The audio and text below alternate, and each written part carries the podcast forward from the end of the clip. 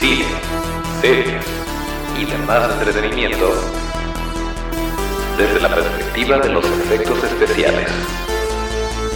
Effect Studio, el podcast.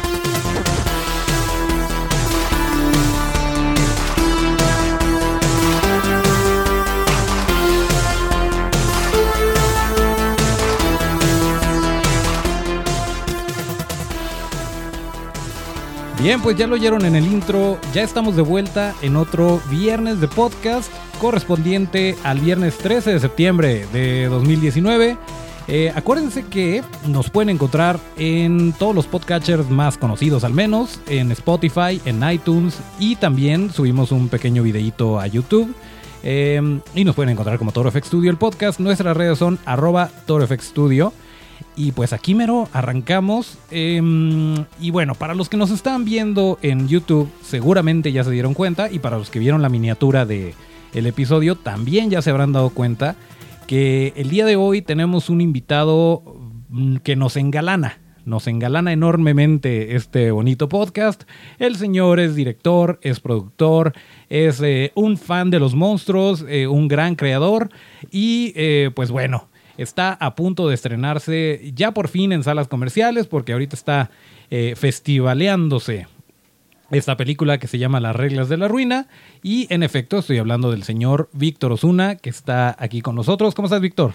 Muy bien, gracias por la invitación. Aquí, allá, disfrutando del viernes de Jason. Es correcto, viernes 13. Eh, pues bueno, este señor eh, afortunadamente lo encontramos, eh, lo encontramos disponible porque sí está bastante ocupado, está eh, pues llevando de tour su película, pero ya saben que aquí no nos dedicamos a, a sacarles preguntas o a sacarles chismes a los invitados, sino a estar cotorreando, estar platicando como dos fans de los monstruos que somos. Y pues eso es lo que vamos a hacer. Así que si esperan que también Negro el Perro está de acuerdo, si esperan que le saquemos información o, detalles así eh, escabrosos, no va a suceder aquí porque no queremos conocer a Víctor Osuna el director, sino a Víctor Osuna la persona. o algo así. Pero bueno, eh, pues Víctor, está a nada de esto sí, esto sí lo tenemos que platicar porque pues a mí en lo particular me emociona mucho porque no he tenido oportunidad de verla. Eh, está a nada de estrenarse en Cinemex Sania y en Cinemex Cordilleras Las reglas de la ruina. Es el 20 y el 21, ya están a nada. De hecho, no pueden comprar los boletos ahorita, pero se tienen que poner súper, súper al pendiente porque van a volar. Vamos a ver la manera de regalarles a lo mejor algo por ahí eh, si es que nos es posible comprarlos y después regalárselos. Pero eh, pues ustedes por lo pronto esténse bien pendientes. El viernes 20 de septiembre va a estar en Cinemexania y el sábado 21 en eh, Cinemex Cordilleras. ¿Es correcto, señor Osuna? Sí, así es, en exactamente una semana de este próximo viernes. Es la, la, la primera presentación de dos, una es en Sania y otra es en Cordilleras, que son muy buenos horarios, son cines muy céntricos, entonces la excusa no existe para no darse una vuelta a disfrutar de algo así. Exactamente. Y sí, en, en Sania está a las 8 y en Cordilleras a las 6. A las 6. Y eh, para, que se, para que tenga una cerecita el pastel, además de la película de las reglas de la ruina, se va a estar presentando también eh, por primera vez, mm, aquí en México por lo menos, como un, una especie de pre-screening, un cortometraje que coescribí con un amigo que se llama Freddy Chávez Olmos. Este, la, el cortometraje se llama Duérmete Niño, se produjo en Vancouver y eh, está la actriz principal es Piercy Dalton, que si ustedes han visto en Netflix la película Open Doors, este, con eh, Dylan Millet y con ella, ella es el papel de la mamá de Dylan Millet, eh, ella es la actriz principal de, de, Duérmete Niño. Entonces es un cortito que va a estar acompañando las dos funciones de mi película y que pues yo busqué que, que se le diera cómodo ahí también. Qué chido. O sea, es como, como una película de Pixar, ¿no? Que te ponen un, un cortito al principio, pero que cortito es de súper buena calidad, que bien podría sostenerse por sí misma. Eh, y bueno, oye, qué bien, qué bien lo de Duérmete Niño. Por cierto, está súper padre el póster. Es lo único que sé de Duérmete Niño. El póster se ve súper chido, se ve súper vintage. Y este, y bueno, pues qué bueno. O sea, qué, qué padre que, como tú dices, como cereza en el pastel, vaya a estar ahí disponible la. Sí. Sí, el, para que se den una vuelta y también de, se, se den la oportunidad de ver el trabajo de Freddy, que es muy buen director. Él ha hecho solo cortometrajes de momento, pero ya estamos viendo la posibilidad de, de- de su primer largometraje también, ¿no? Súper, súper bien. Eh, y por cierto, estás este súper ocupado todo el tiempo, andas haciendo muchas cosas. Eh, ¿Vas a estar ahí? O sea, en este caso, me, me gustaría que tú me lo respondieras. ¿Es correcto, es políticamente aceptable, correcto, bien visto en sociedad el aplaudir durante la función o, o tampoco ahí se vale? No, sí, sí, sí, sí, sí. No, ah, eh, la gente de repente, pues en todos los festivales me ha tocado que al final aplauden. Este, es más sobre todo creo que cuando está presente el, el, el cast o el, o el talento, pues, ¿no? Este, porque es una especie como de reconocimiento del trabajo que se hizo. Bueno, malo, regular, te guste o no, sí creo que por, por cortesía y por educación se hace algo así, ¿no? Este, ay, a mí me encanta que aplaudan en el cine, te soy sincero, hace poquito vi la del Rey León, el remake, Ujú. este, más bueno, más bien la versión actualizada, porque no es un remake, es una actua- versión actualizada. Este, y eh, la gente aplaudió al final de la película. Y a mí se me hizo bien chingón porque dije, señal de que sí les gustó, ¿no? ¿Pero Este, estaba John Favreau ahí? o- No, no, nadie, nadie, ¿no? Y era pues una sala llena con puros padres de familia con sus hijos y pues está padre que aplaudan al final y eso. Este, en la, en la función del viernes y del sábado, el, el viernes, o sea, los dos días voy a estar yo, de cajón, o sea, el, único el, el único seguro 100% soy yo. El sábado me va a acompañar Freddy Chávez Olmos también, pero eh, posiblemente entre viernes y sábado también estén actores y parte del crew y el, eh, y el cast eh, que, es- que formaron parte de la película, pero estoy tratando de que la actriz principal, por lo menos, Juno en Pardo, esté presente eh, viernes y sábado.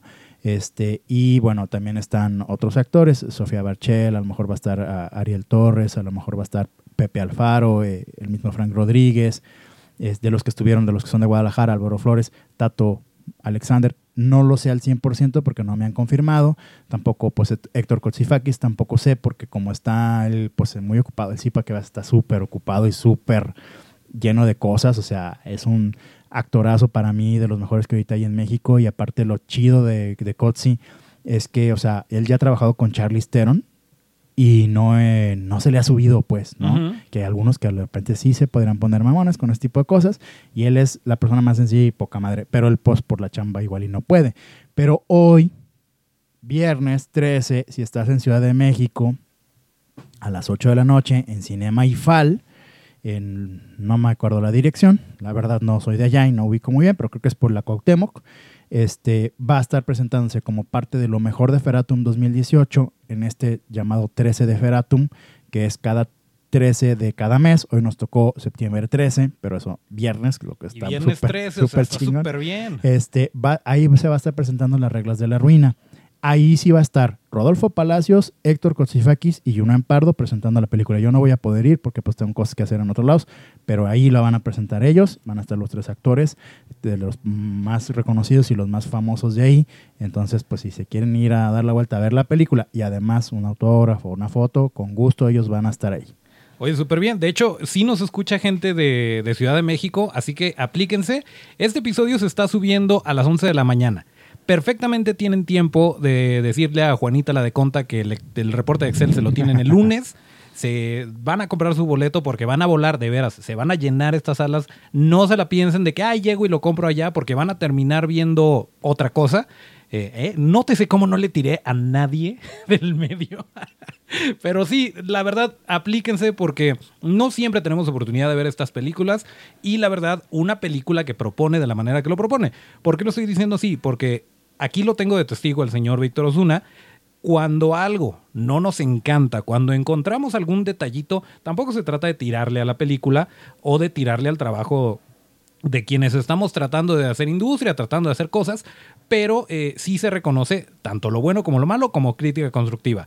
Simplemente ustedes échense una vuelta. Eh, busquen las reglas de la ruina, vean la página de Facebook de las reglas de la ruina, por ahí de repente tienen clipsitos, tienen cosas por el estilo, eh, y dense cuenta de la, como que el mood de la película, todo lo que te, te transmite desde los clipsitos, desde los trailers, desde cosas por el estilo, para que se den una idea de que no están viendo cualquier, y no porque lo tenga aquí, es más, volteate para allá. la verdad, es algo, es algo que propone, es algo que, miren, muchas veces nos quejamos de que no se está haciendo aquí en México, etcétera, etcétera. Y ahorita tenemos la oportunidad de verlo. Entonces, así como somos muy buenos para decir que las películas de fulano de tal, que finalmente sí te caerán muy gordas y lo que quieras, pero mira, siguen siendo taquillerísimas y se siguen llenando las salas, este es el momento de demostrar que queremos ver más cosas de este estilo. ¿Y cómo? Llenando las salas. Vamos a echarnos la vuelta, vamos a Sania y vamos a Cordilleras y, y vamos allá, los de Ciudad de México, aplíquense, llenen la sala este viernes 13, se va a poner muy bonito. Y pues miren, de paso conocen al- a, a los actores y ahí se echan la, la vuelta, la foto, el autógrafo, etcétera, etcétera. Se, se la pasa uno bonito. Digo, hace poquito tuvimos oportunidad de ver este, esta película Asfixia en el, eh, en el Festival eh, Internacional de Cine en Guadalajara y nos la pasamos muy bonito y estuvo muy padre y conocimos a Joana y conocimos a, eh, a Araceli Velázquez, que bueno, ya era como que amiga, pero igual estuvimos por ahí cotorreando. Está muy padre esta experiencia que de repente, bueno, a veces les hacen preguntas, a veces ellos mismos platican de, de sus experiencias y todo. Y pues bueno, es algo que no tenemos siempre aquí, que sí están muy acostumbrados los amigos gringos a, a que les tengan funciones así pero la verdad es que nosotros no siempre tenemos la oportunidad, así que hay que aprovecharla, hay que aprovechar que, que nos están trayendo al talento, que nos están eh, exhibiendo esta película y que nuevamente no es de que, híjole, no la alcancé este fin de semana, pero pues igual la próxima semana la veo. No se va a poder, señores. No se puede porque esta película anda de tour todavía, entonces aprovechen que está aquí porque si no, quién sabe hasta cuándo, seguramente va a seguir exhibiéndose en muchos festivales, pero a menos que nos vayamos al festival no la vamos a poder ver. Entonces, pues aplíquense, aplíquense para verla. Además es viernes de quincena, digo, no hay pretexto. Eh, bueno, para los que estamos en Guadalajara hay que, hay que guardar unos, unos pesitos para las palomitas, porque ya el 2021, pues a lo mejor ya no es quincena, pero, pero de todas formas, pues no, no hay pretexto para no llenar esas salas. Y eh, pues bueno, ya hablamos de la película. Obviamente vamos a hablar de ella en algún momento, eh, de qué nos gustó, de qué vimos. Eh, por ahí, insisto, yo lo que alcancé a ver me tiene comprado. Este, estoy seguro que a ustedes también les va a gustar. Y más que nada porque están aquí, porque si están escuchando este bonito podcast o viéndonos en YouTube para conocer, si es que no lo conocen, al, al señor Víctor Osuna, pues de cualquier forma eh, están aquí porque les gustan los monstruos, ¿no? Y esa película tiene mucho de eso, tiene mucho del sello particular de Víctor, que es eh, siempre por lo oscuro, por lo sobrenatural, etcétera, etcétera. Pero miren, si ustedes quieren saber de su trabajo, si quieren ver todo lo que ha hecho, dos cosas. Una, aviéntense, estuvo también eh, la semana pasada, ¿sí fue la semana pasada? Em, Sí. Estuvo con nuestros amigos de la Taberna Geek y por ahí estuvieron platicando largo y tendido. Entonces ahí también pueden, pueden escucharlo al señor Víctor. Me los ganaron, me los ganaron los amigos taberneros. Está bien, está bien, Tina. Pero miren, acá también, acá también lo tenemos. Este, Pero bueno, eh, yo, quiero, yo quiero platicar precisamente de esto de, de los monstruos contigo, Víctor porque, eh, vaya, sí te lo han preguntado muchas veces y todo, de, eh, de dónde vienen tus influencias y todo. Eh, yo quisiera saber, por ejemplo, tengo yo muy presente una película o, varias películas en sí que vi con mi mamá, que eran Terminator, que eran Alien, que eran Depredador. Eh, en ese momento yo no sabía, igual cuando veía la magia del cine me, me fascinaba ver eh, cómo habían hecho estos efectos y todo esto pero nunca realmente eh, me puse a pensar que se podía hacer esto, que yo con mis manos podía hacer un monstruo. Ahora, me queda claro que toda esta influencia, toda esta chispa se prendió desde muy chiquito, pero ahí ya sabías que querías hacer cine, ya sabías que querías entrarle, o eras eh, apenas un fan, un observador de- del arte. No, yo, yo- obviamente uno empieza como fanático, ¿no? Este, yo la verdad, o sea, a mí eh, de chico si me preguntabas qué quería ser de grande, obviamente como todo niño de repente decías veterinario, ¿no? O sea, porque te encantaban los animales y bla, bla, bla. Pero luego eh, mi, mi siguiente ap- apunte fue, eh, yo quería ser este dibujante de cómics, porque tengo un tío abuelo que es un artista plástico y pues ver lo que hacía él me gustaba mucho. Él pinta mucho y pues tiene muy, una gran técnica. Entonces eh, dije, bueno, pues dibujante de cómic, ¿no? Y admiraba, por ejemplo, admiro mucho a Trino, a Trino Camacho. Este, y siempre me acuerdo que, que compraba el- entonces el periódico era el público. Mi papá y ahí venían las, las tiras cómicas de Trino y venía la mamá del abulón y todo este tipo de cosas. Pues, También me- estaba, estaba en un libro de primaria, ¿no? ¿No te tocó? No, no me, bueno, no me acuerdo, la verdad, ¿no? Pero, pero haz de cuenta, digo que eso fue como que obviamente los cómics, ¿no? Me tocó la época de la muerte de Superman, por ejemplo, ¿no? Los X-Men animados. Entonces todo eso me llamaba muchísimo la atención y yo era súper fan y de hecho sí llegué a hacer mis tiras cómicas. Pero obviamente, pues, la verdad, eso- no, no es que dibuje mal, pero no soy así súper fregón para dibujar, ¿no? Pero sin embargo, eso me, me empezó a dar como una narrativa. O sea, ya tenía como una pauta de qué es lo que quiero contar, cómo lo quiero contar. Y esto aunado a que, por ejemplo, cuando jugaba, yo me acuerdo perfectamente cuando, cuando jugaba lo que sea, este, cuando terminaba con los juguetes o lo que sea, y los tenía que guardar, en mi cabeza estaban pasando los créditos finales. Mi cabeza siempre pasaban los créditos finales, ¿no? De, este, entonces, o los, los, ¿cómo se llaman? Los bloopers o lo que quieras, ¿no? Entonces, como que todo eso se quedó, ya lo traía yo de alguna manera, ¿no? Eh, y de hecho yo estudié comunicaciones y estuve trabajando en Televisa, Televisa Deportes, Guadalajara, este, y eh, incluso fui a de, fue- estuve de reportero en cancha en el Jalisco y en el 3 de marzo y cosas así, ¿no? Pero llegó un momento en que vi que no iba a avanzar ahí y como que no era realmente mi pasión. Este, y me, me- porque mi, idea obviamente no era cubrir fútbol mexicano, ¿sabes? O sea, yo quería hacer deporte, pero a mí me encanta o sea, el béisbol, la NFL, la NBA, y pues yo sé que es un camino largo, ¿no? Entonces, este, pero de alguna manera no era mi pasión. Descubrí, me di cuenta que no era mi pasión. Y hubo un, un tiempo en el que dejé de estudiar y eh, me dediqué a- a trabajar. Digamos, como dices tú, el, godi- el godinato y así, ¿no? Pero tampoco es lo mío. Entonces, mi tío abuelo me dijo, ¿tú qué quieres hacer en la vida, no? Y yo le dije, pues quiero hacer cine, tío. Porque a mí me encanta. Él, después, cuando me invitaba a pintar o a algo que nunca le tampoco le supe a la pintada, pero yo le hacía mucho como el cuento, pues lo que me gustaba, ¿no? Y mi tío fascinado ahí haciéndome pintar. Pero este, él terminábamos y me dice, ¿ya te enfadaste de pintar? Sí, bueno, vamos a ver una peli. Entonces él me enseñó, por ejemplo, a Akira Kurosawa, Peter Greenaway, este, eh, eh, este eh, Bresson, todos esos Pero ya cineastas. estabas, ya estabas grandecito, Ya tenía ¿no? como Ya- 14 años, 14, Ay, 15 güey. años. De todas formas, Peter Greenaway para 14 años. Pero para mí era así, o sea, pf, la, imagínate ver la panza del arquitecto, el, el ladrón, el cocinero, su amante y su esposa, o sea, pel- películas que, que, que no nomás te vuelan la cabeza por lo, lo visual o por lo, lo, lo- narrativo, sino porque es algo que jamás en tu vida habías visto antes, que es El lenguaje. que el, Sí. que, el, que el mismo terror, por eso me gustaba, porque era algo que jamás en mi vida había visto a Freddy Krueger, a Jason, a todo esto, ¿no? Entonces, este, yo le dije, pues yo quiero ser, ah, bueno, pues vamos con Daniel Varela, Varela, la escuela de Guillermo del Toro, el CAP, este, a que te hagan un examen y si lo pasas, pues entras, ¿no? Y pues sí entré, ¿no?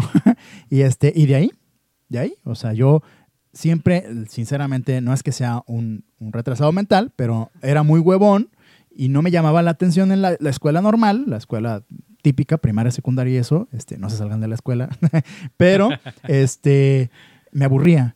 Yo cuando necesitaba echarle ganas, le echaba ganas. Si yo necesitaba sacar un 10 de matemáticas para no reprobar el año, sacaba el 10 en matemáticas. No había problema y hasta me sobraban décimas. No es por mamón, pero sí, sí me pasó más de una vez, ¿no? Pero, pero no me llamaban las matemáticas. Entonces, o sea, y en el cine no hubo una clase en la que no sacara 10, porque, pues, o sea, y ahí en el CAP yo era el ñoño de los ñoños, ¿no? Pero porque me gustaba hacer las cosas. Era totalmente lo tuyo. era totalmente lo mío y entonces yo ya tenía una meta, ¿no? Hacer cine. Y yo, tú sabes que también aún estando en Guadalajara está difícil, pero pues de ahí digamos que como, bueno, ya te conté toda una historiota, pero, pero pues digamos que es como el, como el proceso que uno va agarrando, ¿no? Y hasta que encuentres realmente tu camino. Y yo sé que ahorita todavía me falta mucho porque pues obviamente empecé haciendo cortometrajes y así, y ahora quiero, pues ya hice una película y ahora quiero hacer más películas y una serie y a lo mejor producirle a otro güey. Por ejemplo, en este caso me encantaría ser productor de, las peli, de la peli de Freddy Chávez o, o- o de alguien más, que ahorita no puedo dar nombres, pero pues es que ya ha estado medio viendo y, y que se ha generado una chispa recientemente y, y entre, y nos estamos dando cuenta que, mira, eh, y que fue lo que conté hace platica- platicando con un amigo, le dije, uno de los mayores logros que tienen Guillermo del Toro, Iñárritu y Cuarón es, es el compadrismo. Porque en lugar, o sea, sí habrá una competencia, yo gane un Oscar y tú todavía no lo ganas y a ver cuándo lo ganas y así, ¿no? De seguro sí hay en broma y broma, porque sabemos como que sí somos, ¿no? Los, los seres humanos, los mexicanos y los hombres somos así competencia interna y todo eso, creativa y todo, pero en sano. Sí, sí, incluso entre amigos, este, sí se, se puede, o sea, de que yo tengo novia y tú no. exacto. pero no es en mala onda. Y aparte, ese eh, compadrismo que dices, no es de, ay, le voy a dar la chamba a él porque es mi cuate, aunque sea un completo incompetente. Claro. O sea, se están apoyando entre ellos, están revisando sus guiones, están, este, o sea, es, es una una dinámica muy chida que de hecho sí te iba a comentar, la he visto últimamente en, estos nuevos talentos que, bueno, nuevos, o sea, tú llevas más de 10 años pegándole, pero, pero bueno, es lo que dicen, ¿no? Que un éxito repentino, un éxito de la noche a la mañana, te toma de 10 a 15 años, ¿no? pero qué chido, o sea, qué, qué bueno que tengan esta, esta actitud y que se estén así como que llevando de la mano. A mí me preocupa me preocupa de repente justo esto y lo que decíamos hace ratito de se queja la gente de que no salimos a lo mejor de la comedia romántica, de que no salimos de la película de narcos, de etcétera, etcétera. Bueno, cuando te muestran algo diferente, apóyalo, porque es tu única herramienta como consumidor de decir, esto sí me gusta, denme más de esto. Ahora, eh, de Rictus eh, hasta sarcófago, este, ahora las reglas de la ruina, o sea, todo eso, me imagino, te topas con pared de repente en cuanto a broncas financieras. Eh, dicen por ahí, decía creo que Simon Pegg, que, le dicen, em, tú escribe. O sea, tú escribe, no te pongas a pensar de que, y entonces una nave aterriza. O sea, no te claves demasiado en los detalles de la producción, esa ya no es tu bronca. Tú como escritor, escríbele y ya verán cómo lo solucionan. O ya verás en su momento, si a ti te toca, cómo lo solucionas. ¿Qué tan difícil te ha sido el, escribirle, eh, el escribirte a ti mismo, vaya? Y, sobre todo en un ambiente que, seamos honestos, en Guadalajara no se está haciendo tanto cine de género como quisiéramos, no se están arriesgando tanto a, tener una criatura en, espero que no se spoiler, a tener una criatura en una película X, no una que se vaya a estrenar hoy, este, sino alguna otra, eh, como que sí es un poquito difícil eh, el, voltear a ver hacia allá y de repente decimos, bueno, es que ¿por qué no las hacen? Pues es que a lo mejor no hay lana. O a lo, mejor sí hay muchos guiones por ahí, pero nomás no aterrizan por este tipo de, inconvenientes. Entonces, eh, vaya, ¿hasta qué punto lo has vivido tú? Pues como cineasta independiente, pues todos los días, ¿no? Pero eh, sí, o sea, mira, te puedo decir, Rictus fue mi tesis, entonces yo dije, voy a hacerlo pues en base a la tesis, si se necesita algo, pues lo conseguiré, ¿no? Este, sarcófago ya fue más una onda mía, más, más como no quiero eh, oxidarme y quiero hacerlo así, ya está. Eh, y obviamente yo puse, por ejemplo, en el caso de sarcófago, puse cosas en el guion que fueron un reto en el momento de filmar. Este, en Rictus no tanto, porque ya tenía como, era un poco más sencillo, ¿no? Eh, pero luego, por ejemplo, con las reglas, eh, sí, sí, sí me tuve que yo hacer como auto, o sea, hacer el rol de productor a la vez que escribía. Tú, solito te restringías. Ajá, ajá. O sea, yo, por ejemplo, escribía, no, no es que lo escribía así, pues no, pero por decirte, explota un helicóptero. Y luego era, Ajá, borrar, borrar, borrar, borrar, borrar. Se escucha una explosión. ¿No? O sea, ¿por qué? Porque pues no puedo, no puedo, no puedo tener un helicóptero y menos que explote. O sea, es mucho dinero y no hay. Entonces, eh, yo, yo sube, mira, Las reglas de la ruina no es mi primer guion de largometraje. Tengo dos más. Ah, bueno, tenía dos más, ahorita ya tengo cuatro. Pero de, de, de ese, ese guion, eh, hubo un guion que estuve moviendo durante tres años y medio y lo incluso lo metí en cine dos veces para ver si ganaba eh, parte de Eficine, Fidecine, todas estas convocatorias, ¿no? este, siempre me lo rechazaron. Y lo primero que me ponían como excusa es, es que tú no... ¿Quién eres, güey? O sea, no has dirigido nada y no has producido nada y no has escrito nada. ¿Quién eres? Para que nosotros te demos. Y parte de, los, de las pautas es, tiene que ser alguien que haya estrenado dirigido una película que se haya estrenado, eh, dos películas que se hayan estrenado por lo menos dos semanas en cartelera. Y entonces en mi cabeza yo después, ya después mi lógica decía, ¿cómo fregados voy a hacer eso, güey? Si, si nunca me vas a apoyar para hacer la primera, ¿cómo voy a hacer la primera? Pues, o sea, ¿cómo lo voy a lograr, güey? Yo quiero contar esto y sé que no, o sea, y no le tengo miedo de que si tengo los, en aquel entonces, 20 millones de pesos, este, voy a poder hacer algo chido porque no le tengo miedo. Yo ya lo he hecho con tres pesos, güey. ¿No? Entonces, y aparte era un guion, te lo juro, era un guion, es un guion todavía, ¿no? Porque todavía existe y está la posibilidad de que se haga más adelante, pero es un guion que lo leían los actores y ningún actor me dijo que no. Sea, todos dijeron, ¿cuándo filmamos, güey? Me encanta tu guion, ¿cuándo te, ¿dónde te firmo mi, carta de intención? Y, y- y- esto ya lo muchas veces lo mencioné, en, en- no es ningún secreto, este, Ofelia Medina, Gustavo Sánchez Parra, Silverio Palacios, Joaquín Cosío, Edward James Olmos, este, la misma Yunuen, eh, son actores que estaban involucrados en el proyecto. Entonces, pues tú dices, pues, son grandes actores, son grandes personajes porque los personajes están muy bonitos. Este, y se, se podría hacer, claro, era cara o es cara o lo que quieras y a lo mejor. Entonces lo que hice fue, dije, bueno, voy a guardar esta película en un cajoncito y voy a tratar de hacer algo con menos dinero. Entonces, al momento de escribir, mi cabeza era lo menos que cueste, pero que sí cuente cosas, güey.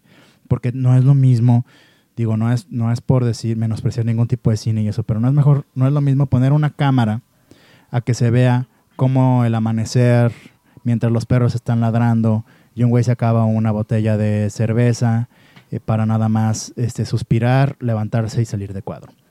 No es lo mismo hacer algo así que te cuesta cero pesos, la neta, te cuesta cero pesos, este, a hacerlo pues planeado tratando de contar una historia con cortes, con, con escenas, con cambios de transición, bla, bla, bla, bla. bla.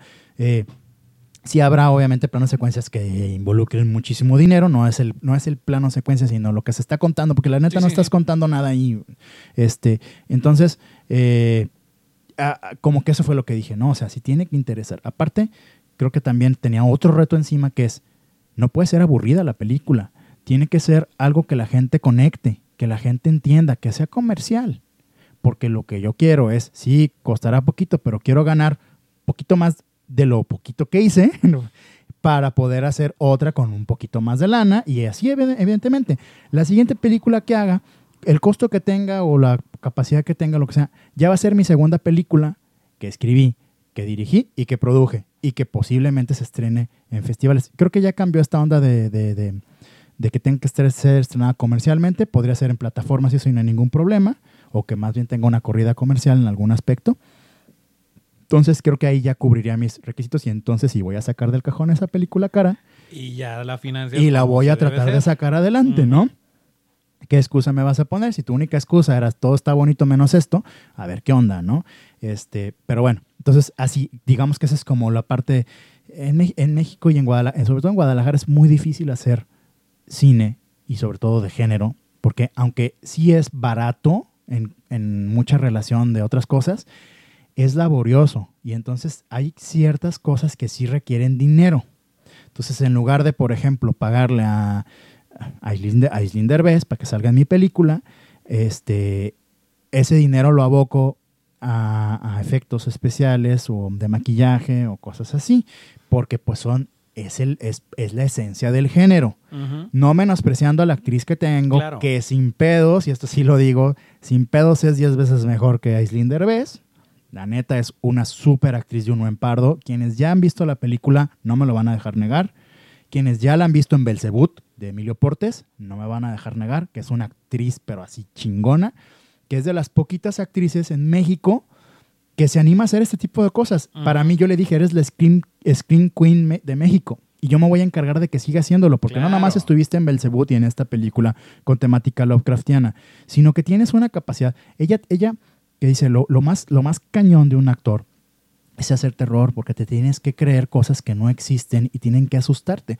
Digo, igual y en Star Wars no estás viendo al mono enfrente de ti en- mientras estás haciéndolo en green screen, pero sabes que es un mono. Y a lo mejor el- la idea es, es un mono, es un güey con cuatro ojos y seis tentáculos, pero se supone que tú estás acostumbrado a que hay un mono así. Entonces platicas y eso con él como si fuera tu Claro. vecino. Y aquí no, aquí es esto, nunca lo habías visto en tu vida y te tienes que cagar de miedo, ¿no? Y muchas veces ni siquiera sale a cuadro porque es parte de contar la historia en un estilo muy tiburón, ¿no? Y es que un- no sale la, la criatura. Exacto, y es un proceso mental del actor que sí, sí les lleva, porque aparte, o sea, haz- hacemos dos escenas de terror así intenso y luego la siguiente, en la siguiente nada más te estás besando con tu novio. y, eh, oh, y es un cambio de, de, de, de- de cassette sí, muy sí. cañón. El- yo creo que las mejores, para mí, de las mejores actuaciones de cine en la historia del cine son las que se hacen en un género de este. O sea, yo te puedo decir que, por ejemplo, para mí, la actuación de Jack Nicholson en The Shining es de no te pases de Sí, lanza. sí. Y para mí, por ejemplo, esta, esta actuación de Tony Collette en Hereditary también es No te pases de lanza, que es super actuación. La del mismo chavo, que ahorita se me olvida el nombre, pero que ahorita es Flash.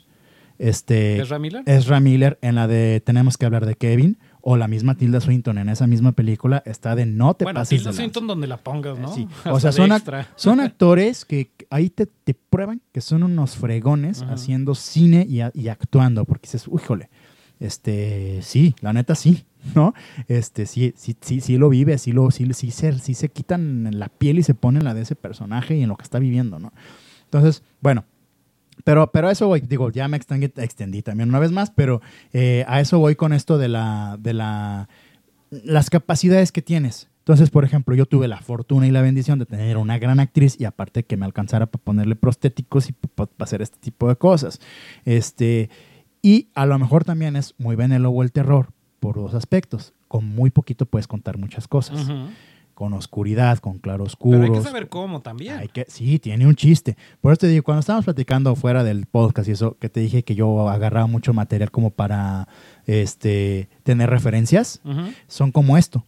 Por ejemplo, yo te puedo decir, mi película no tiene nada que ver. Cuando la veas, no vas a decir, oh, claro, como en esta escena de esta película. O sea, pero por ejemplo, te puedo decir que, por ejemplo, eh, está detrás de ti, esta que se llama, híjole, eh, It Follows. It Follows. It Follows. Este, de Babadook, también es famosona. Eh, Evil Dead, este, El Conjuro, Insidious, son películas que yo vi, porque y La Bruja, obviamente, de las recientes, son películas que yo vi porque yo tenía que este, ver cómo ellos lograban eso. Lo que no se ve cuenta también y cómo lo hace, la de un lugar en silencio, la bruja de Blair, o sea, y yo, mi, por ejemplo, mi, mi película no es found footage, no se está moviendo así la cámara, pero sin embargo lo que te transmite la bruja de Blair so- sonoramente es muy interesante. Sí. Entonces, pues como eso, ¿no? Digamos que, que, que, que yo agarré esas ideas, pero pensando en esto. O sea, es, es ridículo pensar que Insidious costó 800 mil dólares, la primera, y es un hitazo, hizo billones o millones de dólares. Actividad paranormal. Y, o sea, y, y- y- el chiste es la forma, la forma. El fondo tiene que ver, pero la forma. Entonces, de ahí, de ahí, ¿no? Entonces, igual, igual- igualmente, cosas que no tienen nada que ver, como este Robert Rodríguez con el mariachi, este Darren Aronofsky con Pi, el orden del caos, eh, o Evil Dead con Sam Raimi, como unos ejemplos de, de- o Christopher Nolan con la película de Following, que, que fue su primera. Este, son películas bien baratas, que, se, que costaron muy poquito, pero que cuentan mucho y que saben, usan mucha narrativa y mucho. Robert Rodríguez es un fregonazo para eso, sobre Sí. todo. Es uno del cuate que con un. Que ese es el MacGyver del cine, ¿no? O sea, con un encendedor, un encendedor y una caja de fósforos, yo te hago un centro comercial, ¿no? O sea, y esos, esos. Entonces, yo sí, ay, son de las cosas que admiro, siempre veo sus, sus, sus podcasts, sus. Entonces, creo que eso, eso eh, te inspira a decir, no hay manera de que yo no pueda lograrlo de alguna manera, nomás tengo que ver cuál, ¿no? Ujú. Y eso lo mencioné también con tus amigos de la taberna y lo menciono una vez más y siempre lo, lo, lo haré porque creo que es importante. Es uno de los objetivos a lograr con mi película es inspirar a otros y retar a otros de una manera positiva. No decirles yo sí, tú no, sino yo sí, tú cuándo. Ah, exactamente. Es porque, o sea, sí, la hice con tanto, se ve así, no te gustó esto, bla, bla, bla. Bueno, haz la tuya y trata de hacerlo mejor que la mía, o, o cuéntalo mejor, o simplemente hazlo, ¿no? O sea, este, a lo mejor yo también te la voy a, a- a criticar constructivamente. Yo no soy una persona que destruye películas. A mí, a mí me de repente les cae gordo que les digo, ¿te gustó esa? Sí. Y me dicen, güey, pero es una porquería. Le digo, sí, pero tiene esto que está padre. O sea, no es, una cosa es que te guste y otra cosa es que te encante y otra cosa es que te seas fan. O sea, hay niveles dentro del gustar, ¿no? Pero simplemente el hecho de que existe una película ya es un logro. Más sobre todo si pasas por cosas como las que pasé, te das cuenta todo lo que tienes que pasar, sobre todo como mexicano y sobre todo como tapatío, para levantar cualquier tipo de producción, cualquiera, te guste o no te guste. Yo te podría decir que mi género no es Los Años Azules, no es asfixia, no, o sea, no es algo que yo algún día me, pienso que lo haría, ¿no? Pero son películas que yo admiro y que, y que me gusta y que admiro la chamba de Kenny, de Kenia, perdón, este, y que admiro, por ejemplo, lo que hizo Samuel Kishi con Somos Maripepa, este, y con la que va a ser de los, de los niños lobo, este, son Sí, cosas sí. que dices, wow, ¿no? Entonces, bueno, eh, eh, pero es, es eso, yo, yo, yo quiero sembrar una semilla y decir, eres tapatío, vives en Guadalajara, saliste del CAB o del DIS o del ITESO o de la UNIVA, vale madre. Lo, que, lo, lo importante es que quieras hacerlo y que estés dispuesto, porque es lo que vas a hacer, a cambiar tu alma, ¿no? O sea, a venderle tu alma Sí, y, a, sí. y a donar litros y litros de sudor, sangre y lágrimas a cambio de lograr que todo eso se plasme en una pantalla de cine.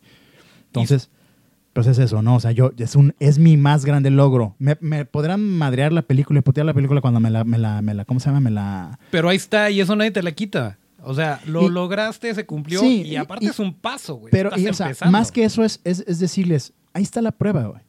O sea, si, si a lo mejor tú eres más chingón que yo, eh, hazlo.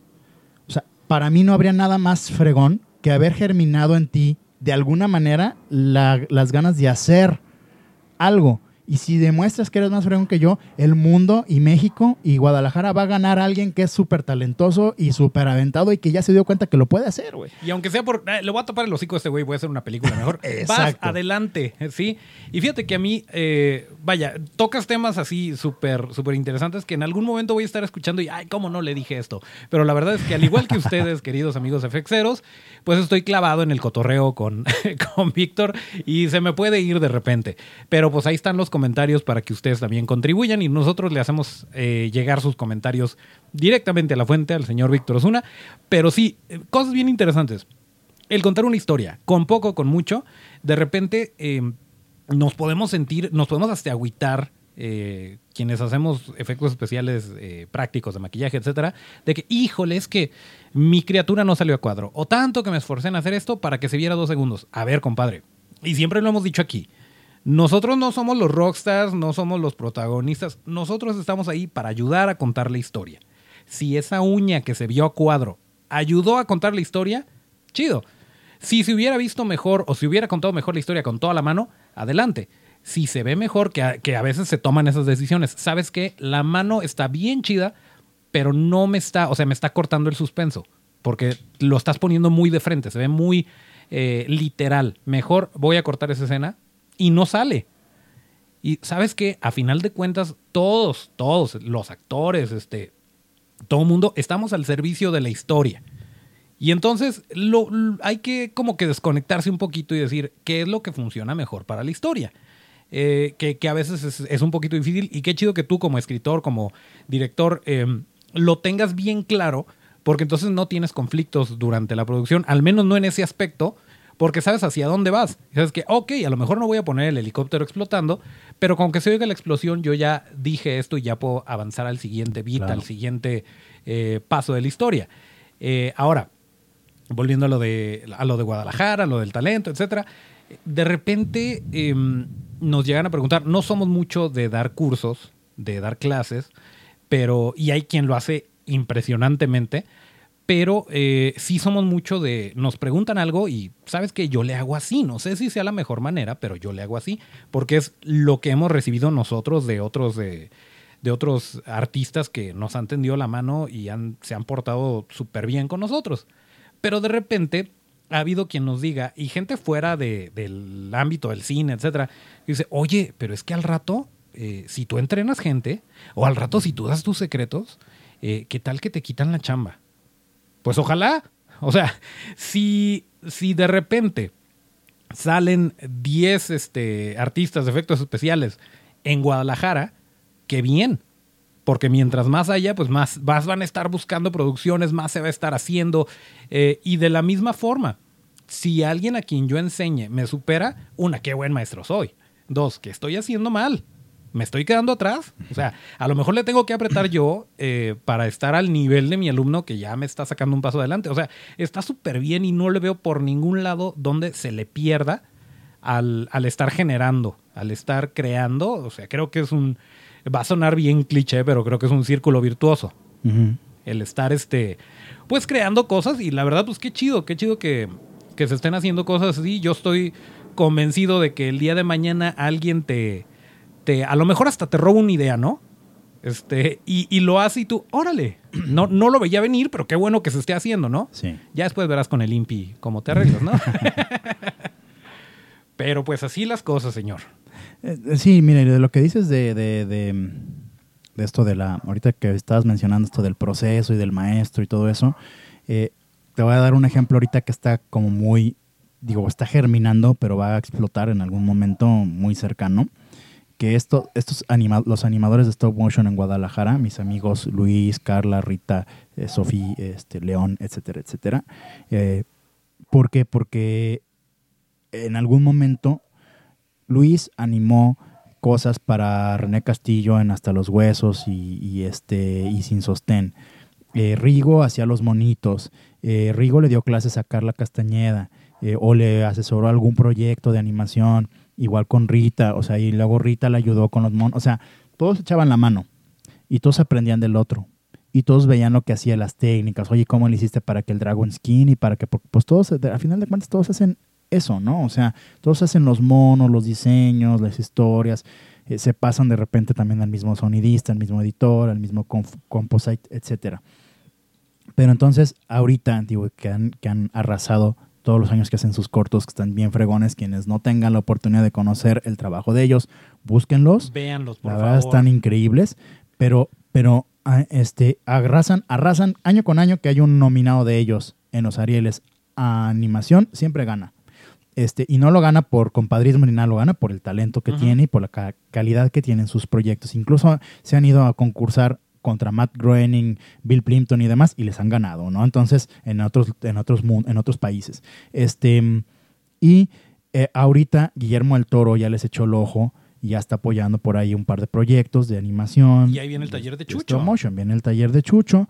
Este, entonces, y este, les digo, esto va a explotar. Por- pero, ¿por qué se germinó y por qué empezó esto? Porque en lugar de agarrarse los pies unos a otros y tumbarse y decir, nada más yo puedo ser el único animador de Guadalajara y el de México y bla, bla, bla, se empezaron a apoyar entre ellos porque eso es eso. Entonces, a lo que te decía hace rato, o sea, eh, nos dimos cuenta que somos, o sea, como dices, o sea, hay documentales, hay películas de narcos, hay comedias románticas y, pa- y párale, ¿no? Este, en, Guada- en México en general. Las poquitas que hay de terror, y s- madradas o no, lo que quieras, pero somos poquitos. Sí, sí somos muchos exponentes a nivel latino, pero en México a lo mejor somos 15 y se me hacen, la verdad, somos poquitos, 15, ¿no? Este, y, y que estamos 100% abocados al género, porque de repente uno que por encargo hace una peli de estas, pero la siguiente película que hace es una de unos güeyes en, en una universidad. Y una historia súper rosa, tipo, el- eh, bueno, no es tan rosa Elite, pero Elite, 13 razones por qué o algo así, ¿no? O sea, de chavos, más teenager, que no tiene nada que ver con el género. Tampoco está mal porque, pues, como realizador igual quieres explorar diferentes géneros y está bien, pero me refiero a que no está abocado al género como otros, que nada más queremos hacer eso o nos llama más a hacer eso. Entonces, este, pues, ¿para qué nos metemos los pies entre nosotros? Siendo que es tan difícil hacer cine Exacto. y tan difícil salir adelante y tan difícil destacar y es un género que no está tan o sea no, no, no, te, no te escupas para arriba pues más bien échale ganas ayúdate y, lo, y es lo que yo le decía a este amigo le decía el compadrismo de ellos tres ha hecho que logren lo que han logrado o sea el hecho de que cinco años de, en los últimos cinco años o, o de los seis años cinco han sido ganadores de Oscar ellos creo que ahí está, que, que- que hayan sido ganadores de Oscar ellos, quiere decir que algo están haciendo bien, Claro. pero entre ellos se echan porras, entre ellos se apoyan, entre ellos se revisan, todo. Yo, hay una anécdota muy padre de Guillermo del Toro con, con Alfonso Cuarón, que cuando a Guillermo del Toro originalmente le ofrecieron eh, Harry Potter, eh, prisionero de Azkaban, creo que es, ¿no? Sí. Este, y Del Toro por proyecto, por, por agenda y eso no lo aceptó o no pudo aceptarlo. Este, pero eh, él refirió a Alfonso Cuarón para que lo hiciera. Cuando se acercaron a Alfonso Cuarón, o sea, él no supo que Guillermo lo había invitado, ¿no? O lo había su- sugerido. Entonces, Alfonso Cuarón mm, lo rechazó, el proyecto. Y bien, se, fue- se, vieron, se fueron para comer, fueron, se vieron para un lunch. Y le dijo, ¿cómo ves? Me invitaron a hacer esta película de un maguito, que no, qué chingaderas. Y el del toro se encabronó. se encabronó con, con Cuarón y le dijo, pinche güero, este soberbio, cabrón, ¿no? Flaco, soberbio, le dijo. Ahorita mismo te me vas a una librería, compras el pinche libro y lo lees, cabrón, para que veas la posibilidad que tienes de hacer cosas, güey. O sea, date cuenta, no seas soberbio, no seas pose, ¿no? Y date cuenta la chance que tienes de hacer algo increíble. Yo la rechacé por esto, pues, ¿no? Entonces, pues sí, la fue y le hizo Cuarón y vámonos, ¿no? De ahí le abrieron las puertas en Hollywood, muy cabrón. Este, entonces, a mí se me hace muy chido eso, porque bien del toro pudo haber dicho, sí, bueno, sí, ya, ¿no? O qué bueno. Y en su cabeza decir, qué bueno, porque si no soy yo, nadie lo va a hacer, ¿no? Es- porque- Pero si fuera así, no, nunca lo hubiera referido. Exactamente, pero, o sea, es- y ahí es cuando te das cuenta, o sea, también la otra anécdota es, es cuando les enseñó el guion a- al negro y a, y a- y a- y a Cuarón de Laberinto del Fauno, y los dos le dijeron que era una porquería de película, que no tenía sentido, que tenía no sé qué, que le faltaba, que estaba muy amorfa, que bla, bla, bla. Y del Toro, pues, escuchó sus comentarios, hizo sus ajustes, bla, bla, bla, y no se las volvió a mostrar, no les enseñó ni el guion ni nada hasta que las invitó a ver, a ver la película al final. Y pues le dijeron, güey, te pasaste de lanza, es una joya, está hermosa, güey, ¿no? O sea, qué tonto yo que no pude ver la capacidad y la el potencial que tenía tu guion. Pero, pero las críticas fueron constructivas, o sea, no lo dijeron, no la hagas, no, guácala, o sea, dijeron, está mal esto, está mal por esto y esto y esto, y él lo tomó en cuenta, ¿no? Y es, y es también cuando juega del otro lado, no nada más es la soberbia de uno hacia ti para decir, yo soy mejor que tú, sino de, tú, tú decir, yo sí soy capaz de hacer las cosas. No, y creer en tu proyecto, porque de repente eh, sí nos puede pasar que, sobre todo alguien a quien respetas, alguien a quien admiras, que te diga, no, es que no va por ahí, o sea, eres mi compa y lo que quieras, pero no va por ahí, o sea, dicen que la gente que más te puede hacer daño es la que más cercana tienes, ¿no? Ajá. Entonces, que te digan eso tus compas, este, que de los tres amigos, dos te digan, sabes que esto no funciona. Pero también tener ese eh, temple de decir, no, es que sí funciona. A lo mejor no te lo estoy vendiendo como debería, a lo mejor no me estás captando lo que yo quiero plasmar, pero funciona porque funciona. Y ahí está la prueba. Pues hasta, hasta el grado que dices, pues simplemente el hecho de que ellos no son el mismo género que del toro y no tienen esa misma visión que tiene él. Tienen una visión muy diferente, muy afortunada cada uno, muy particular, que eso los hace exitosos en su estilo de cine. Este, pero simplemente es eso. Del Toro dijo, bueno, pues es que tú no tienes los del Toro gogles, ¿no? y, y tú no lo ves como yo sí lo estoy viendo, ¿no? Pero pues quiere decir que sí está chida, ¿no? Sí. Este, pues sí. Entonces, digo, eso es como parte, yo creo que importante de este proceso y de las cosas que quiero lograr con este y con otros proyectos. Si en un futuro la vida me hace irme a otros países, a hacer otras cosas, bla, bla, yo todos trataré de buscar regresar aquí a hacer alguna cosa, como lo está haciendo Guillermo del Toro. Yo soy un gran admirador de Guillermo, mira, este, sus películas me encantan, este, su universo y todo me encanta. No hay película del Toro que yo considere que es mala, ninguna.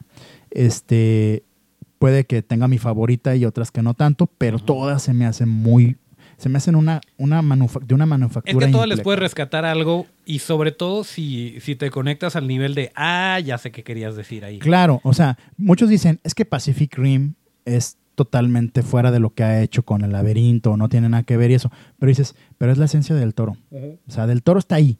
Está, está ahí de alguna manera mermando. Por ejemplo, hay una película que a mí se me hace muy raro que no haya ni siquiera tenido nominaciones al Oscar y eso que es la de la Cumbre Escarlata, que se me hace tan bonita esa pinche película. A mí me encanta la película, visualmente es, y los actores está súper, la historia está súper, todo, todo se me hace así fregoncísimo, ¿no?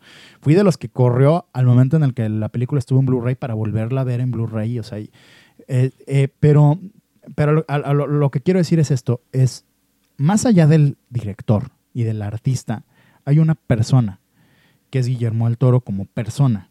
Se me hace tan fregón, o sea, que es una persona con tanta luz y con tantas ganas de darle a la vida y, a la- y al mundo cosas que a lo mejor él, él este, en su momento no tuvo la oportunidad de... de- de- o sea, él, él- él es de los güeyes que dice, yo cuando estaba le sufría para esto y para esto y para esto. Ahora tengo la posibilidad de abrir puertas y de que, se, de que más gente abra, entre Y bien por podría, aquí, ¿no? bien podría decir, ay, ¿saben qué? No me apoyaron, váyanse al carajo. Me quedo en Hollywood y ahí se ven. Este, si me buscan, voy a estar en Bleak House. No les voy a abrir la puerta, váyanse al diablo. Sí, podría hacerlo. Pero entonces lo ves buscando a Andy Muschietti, este, lo ves buscando a. Ay, ¿cómo se llama el, del orfanato? Bueno, Este, o sea, J. Bayona. Sí, sí, Juan Antonio Bayona, ¿no? Ajá. Este, sí, o sea, que también un monstruo ven a verme chulada. Este, pero sí, o sea, el, el- el estar queriendo apoyar y el, bueno, yo no lo tuve, pero no sé si hasta cierto punto con sentimiento de culpa por su éxito, de, híjole, es que yo qué hago con tanto, pues déjame lo reparto, ¿no? Y, este, y eso es muy, muy valioso y creo que eh, es muy importante para que crezca la industria y sobre todo que crezca la industria en Guadalajara. A mí me, me llama mucho la atención que, por ejemplo, los que hacemos efectos especiales en Guadalajara, de maquillaje, prácticos, etcétera, o sea, lo que no se hace en compu, somos pocos. Y creo que hasta cierto punto, en mayor menor nivel, nos conocemos todos y en algún momento nos hemos echado la mano o nos hemos saludado, o sea, buena vibra entre nosotros.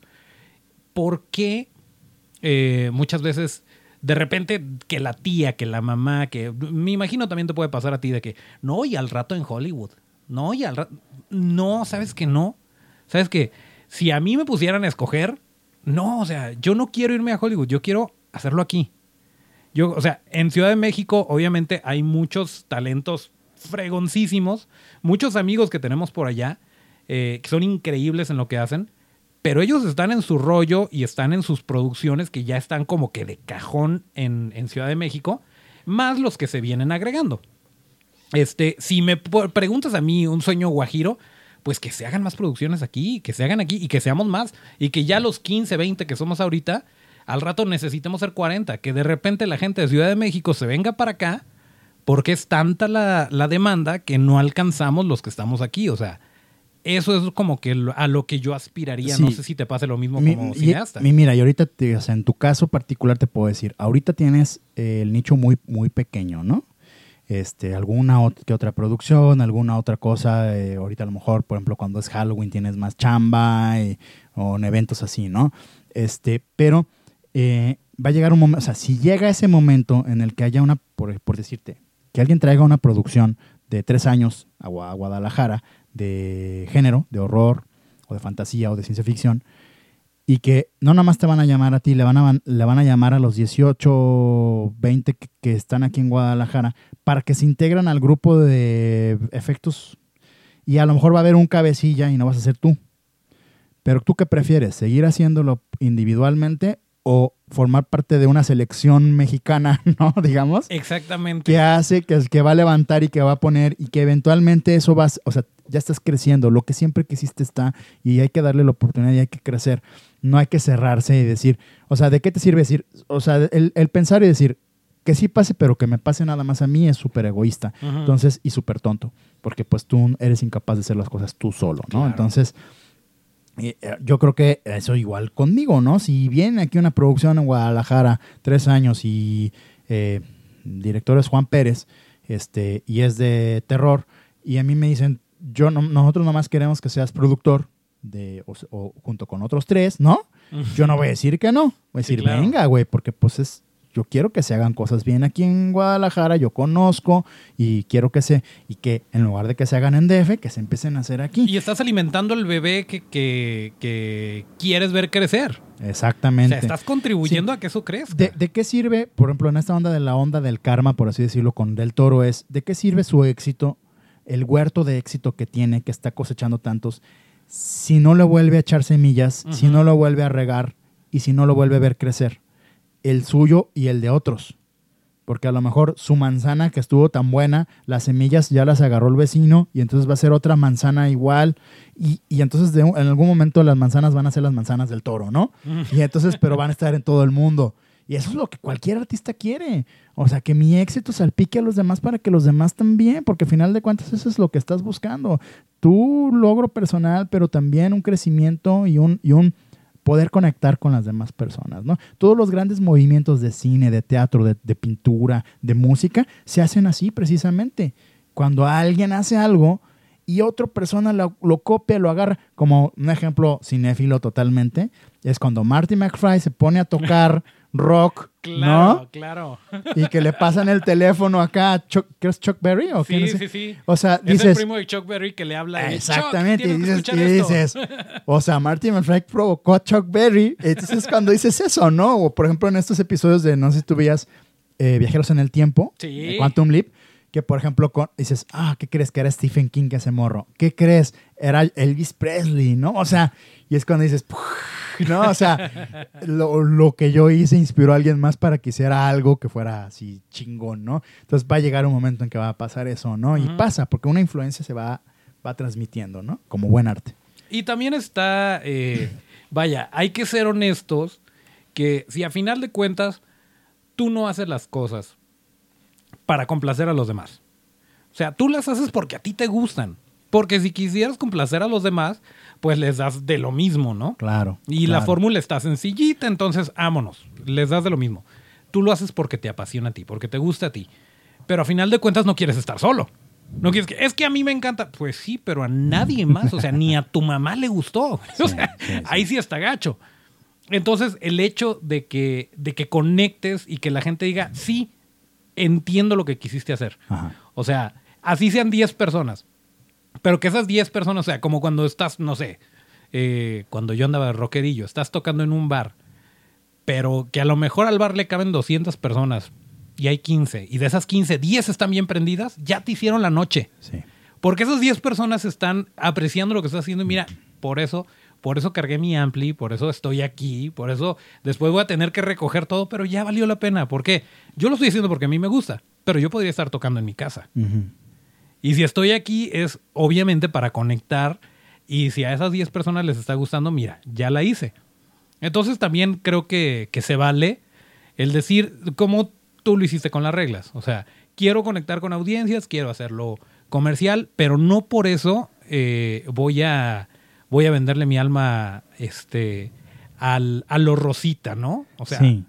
Ah, Y mira, y, o sea, es, es lo mismo, yo creo que o sea, en ese sentido con, con, con Del Toro y con cualquier artista de este, de este nivel o de esta capacidad, o sea, es, es este, o sea, en mi caso, que es lo que te decía, yo como cineasta y como, eh, como fan del cine, este, admiro mucho su trabajo, pero no lo quiero copiar, ni lo quiero emular. Su trabajo me inspira a hacer lo mío. O sea, el inspirar a otros es una de las claves más fregonas que puedes tener cuando haces arte. O sea, el, es por eso buscas conectar. O sea, no, no es quiero que me admiren, no, quiero que se inspiren con lo que yo hago. Eso es lo chido. Cuando tienes, cuando tienes ese pensamiento, te conviertes en Guillermo del Toro y logras lo que está logrando ese ¿no? o sea, y, igual Cuarón y con, o sea, lo- todo exitoso en el mundo, no nomás mexicano de cualquier país, que logra esto, si te pones a pensar, es gente así. Es gente que piensa no en lo mío, sino en lo de. A menos de que sea una, un personaje que tengan ellos, una cara que le den al mundo, pero es muy raro un, un artista mamón, sangrón, pedante, que sea exitoso. Es muy, muy raro, ¿no? O sea, puede ser que tenga conflictos personales, pero digamos que, o sea, su, su onda no es como tú dices, así nomás para mí, yo y yo y yo y nadie más, ¿no? Este, y, y los que son así, si somos sinceros, y en cualquier, por ejemplo, en los grupos de banda, tú sabes que hay gente súper ego- egocéntrica que se juran y perjuran y se creen Enrique Bumburi por decir, y no manches, o sea, no sales de lo mismo, cantas todas igual, güey, y sigues tocando en el mismo bar pinchurrento desde de hace 15 años y... Y a pues, lo mejor son esas 10 personas, pero son las mismas 10 personas que todos los fines de semana están ahí. y el día que se te acaben esas 10 personas ya no eres No, nadie. y hay, y hay que arriesgarse, hay que buscar, hay que abrirse puertas y todo. Entonces, eh, en ese sentido, digo, creo que es- sí, es, sí es necesario una, un enfoque y una humildad creativa importante. Y que es lo que yo estoy tratando de tener y manejar desde el principio, porque es parte importante de no perder el piso. Yo, o sea, si tú me dices que mi película no te gustó y eso, no me voy a ofender. Pues no te gustó y ya. O sea, pero yo la hice, güey. O sea, eh, No, y aparte también depende de quién venga. Yo, yo creo que no te diría, tu película no me gustó. Te diría a lo mejor, este, ¿sabes qué? Me encantó esto y eso y eso y eso. Y- ¿sabes qué? Pasa mucho en este podcast. Hablamos de muchas cosas, pero de repente cuesta trabajo decir, esto es malo. ajá, Entonces decimos, esto y esto y esto y esto es bueno. sí. pero no necesariamente el, el tirarle a lo que es malo, a menos que sea muy evidentemente malo, decir, esto a lo mejor pudo haber estado mejor. Sí, mira, ahí, ahí te va una- un ejemplo ahorita. No tengo la fortuna de conocerlo en persona. Hay varias personas que lo conocen en persona. Yo tendré a lo mejor la posibilidad de conocerlo dentro de una semana o dos, no sé cuántos, eh, más o menos, para el 27, ¿no? Este, de, de- de septiembre. Que es a Christoph, Christoph Ransinski, Ujú. el, el que, bueno, hizo Matando Cabos y que, estuvo- que está en Telehit, que es muy youtubero y todo eso, y que sube críticas de películas en su canal de YouTube. este, yo creo que, mira, no es, no es malo criticando. O sea, de repente tiene cosas que dice, sí, sí es lógico, sí, sí le entiendo, sí entiendo por qué, sí yo también noté esas carencias, todo eso, ¿no? A veces no, a veces dices, este güey entró fumado a ver la película y la neta no agarró el pedo, o la verdad no está tan entrado en el tema como para dárselas de que sí lo sabe y no, no, pero... Pero donde a Christopher le falla, muy cañón, para mí es el, el ego el, y la hazaña porque se ensaña con cosas. O sea, una cosa diferente es decir, el cuadro no eh, o la película no es afortunada por esto y esto y esto y esto, o yo considero que no conecté o no funcionó esto para mí, a decir, es una mierda, es una porquería, que y su madre y es un bla, bla, bla, y que sí es muy agresivo. Y yo entiendo, mira, yo te puedo garantizar que Christoph, en el fondo, no es así. Pero su público y sus clics y sus likes le pide sangre. Le pide eso. Entonces, pero, pero si sí es así, porque te digo, no lo conozco, pero si sí es así, se me hace una parte muy triste de él, porque es una muestra y una, de su incapacidad de hacer las cosas. Ahora hizo su película de Loco Fin de Semana. Yo la fui a ver, fui de los quizá tres personas en Guadalajara que la vimos. Este, salen dos actores, amigos míos, este, Osvaldo Zárate y Cristian Vázquez. Eh, y, la vi la peli, sé que lo hizo casi con el mismo presupuesto que mi película y con el tiempo y con todo eso que la mía. Este, y no, obviamente son géneros diferentes y no me gusta comparar ni nada. Pero a lo que voy es, yo creo que ahí se dio cuenta él, ahorita en este momento, y lo hizo quizá como para eso, para decir, yo también me voy a aventar a los leones, pues, ¿no? A ver qué onda. Y a lo mejor, y sí, obviamente yo también estoy de acuerdo con él. Él no tuvo 20, 30 millones de IMCINE para hacer la película, y si los tuviera, a lo mejor hacía algo más con más, no te voy a decir mejor, sino con más posibilidades creativas. Porque yo también, mi película, si yo hubiera tenido más dinero, a lo mejor mis posibilidades creativas crecían. Pero lo que está es lo que hay y lo que tienes es lo con lo que juegas, ¿no? Entonces, este, ahí, por ejemplo, no nomás como Christoph, hay mucha gente que es así. O sea, critica, pero desde un punto negativo para destruir. Por eso cuando, uno, cuando la, la parte esa de decir crítica constructiva es cuando dices, apuntas cosas que no funcionaron para que las, la próxima vez que la persona se enfrente a algo así, las mejore. O las tome en cuenta. Habrá cosas que les valga madre cuando te lo dicen. Y sí, pues sí, pero no, no me importa, ¿no? Como del toro en este caso con su guion del laberinto del fauno. A lo mejor hubo cosas que le dijeron y que él dijo, estás bien baboso, no voy a quitar al fauno o al hombre pálido porque tú no quieres que aparezca, ¿no? Exacto. Y este, sí, no, pues porque es parte de mía y yo lo quiero ahí. Este, pero eh, ahí está, ¿no? Esa, esa parte, el, el, entender eso. Entonces, igual, yo siempre al final de, de, mis funciones he estado diciendo esto, es mi trabajo como artista termina en este momento, porque tú ya viste la película. Si te gusta o no te gusta, mira, eso ya no es mi chamba. Yo no, tú no estás obligado a que te guste mi película, tú no estás obligado a que, a que no te guste tampoco. O sea, tú tienes tu criterio, conectó, con, te gustó, no te gustó, tienes preguntas, quieres, a lo mejor dices, a lo mejor una de sus preguntas puede ser, este, oye, ¿no te alcanzó dinero para esto? Y a lo mejor le respondo, no, güey. En efecto. Siguiente pregunta. Ajá, ajá. Entonces, o sea, y entonces ahí está la respuesta a, a, tu, a tu conflicto. Dices, ay, se ve barato. Pues porque sí estuvo barato, güey. No, o sea, y le eché ganas para que se viera menos barato de lo que estuvo, güey, ¿no? O sea, claro. pero está ahí, ¿no? Y, y, y, mira, desde yo, desde, desde Rictus y desde Sarcófagos, desde mis cortometrajes, siempre he tenido esa idea, la economía de medios y, contar eh, más con menos. este, y, en esta película sí, sí fue así, sí es un reto y todo. Este, yo la he visto mil veces, la película, y te, y te puedo decir, cada que la veo, en mi cabeza siempre hay algo que me dice, ay, esto pudo haber quedado mejor. ¿Por qué no hice esto en el set? ¿Por qué no? Porque yo también soy autocrítico constructivamente, ¿no? Porque no es la joya del Nilo lo que hice tampoco. Pero el día de mañana, o sea, eso te sirve para que el día de mañana no lo vuelvas a hacer, o sea. No, no, y, y, o sea, yo creo que todo artista es eso. O sea, la primera vez que dibujaste en tu vida un caballo no te quedó súper chingón y dijiste, es el mejor caballo, parece que va a salir galopando de las páginas, ¿no? No, hiciste uno que parece un perro aplastado. Entonces, sigues trabajando hasta que logras hacer ese caballo que sale de las páginas. Y cuando terminas de hacer un caballo, dices, ahora voy a hacer un león. Y empiezas con el león. Entonces, eh, aquí, aquí- aquí es- aquí está esto con, en mi sentido, en mi, en mi tip, en- o sea, yo veo la película y siempre pienso eso, pero luego de este, o sea, aquí está el diablo, ¿no? Diciéndome, Ujú. está, ca- esto está mal, esto es- no, esto bla, y aquí está el angelito, ¿no? Y me dice, este, o el serafín, pues, ¿no?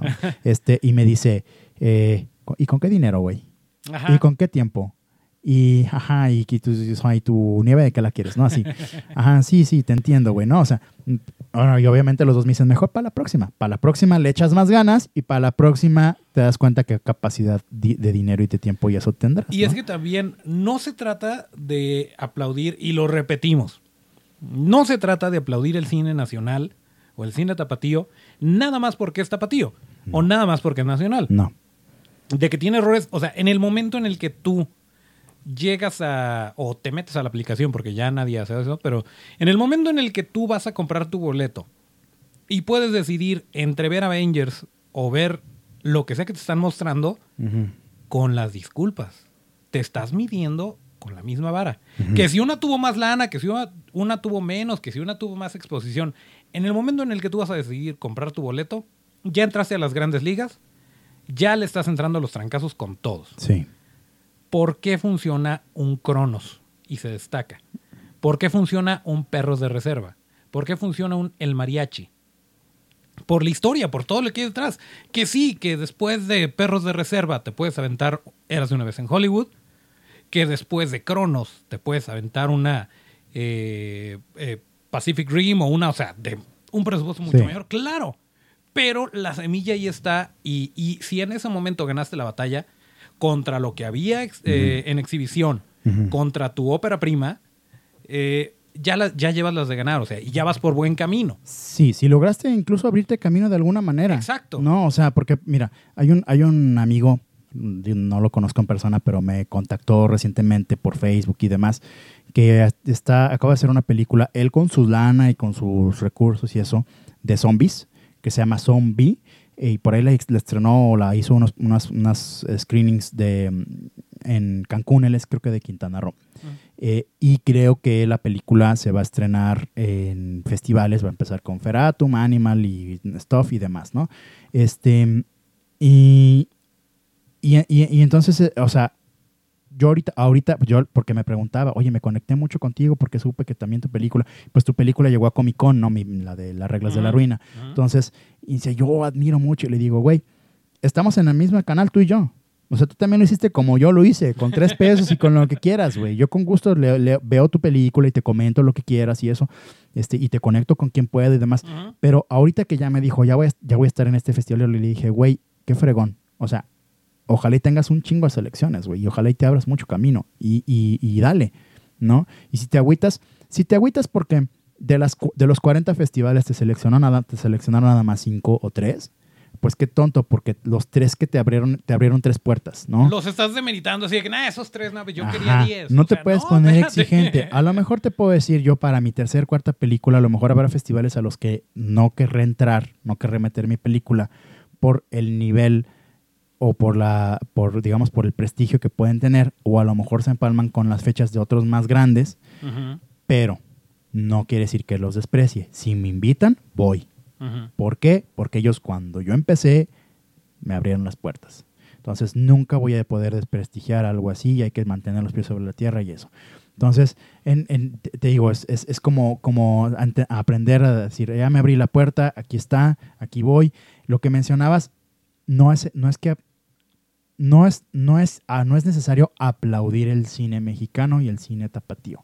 Simplemente es reconocerlo y darle un valor no necesitas aplaudir para, para- o sea, como tú dices, al final de una película a lo mejor me encantó la película y me levanto y no la, no la, no la aplaudí, pero me gustó. Y a lo mejor te levantas con ganas de aplaudir y lo aplaudes, güey, ¿no? Y eso ya es de cada uno. Entonces, a lo mejor si te encanta mi película, a lo mejor te encantan Los Años Azules, a lo mejor te encanta No Manches Frida 1 y 2, este, pero eh, eso no quiere decir que lo que no te gusta esté mal y no merezca tu reconocimiento y tu apoyo.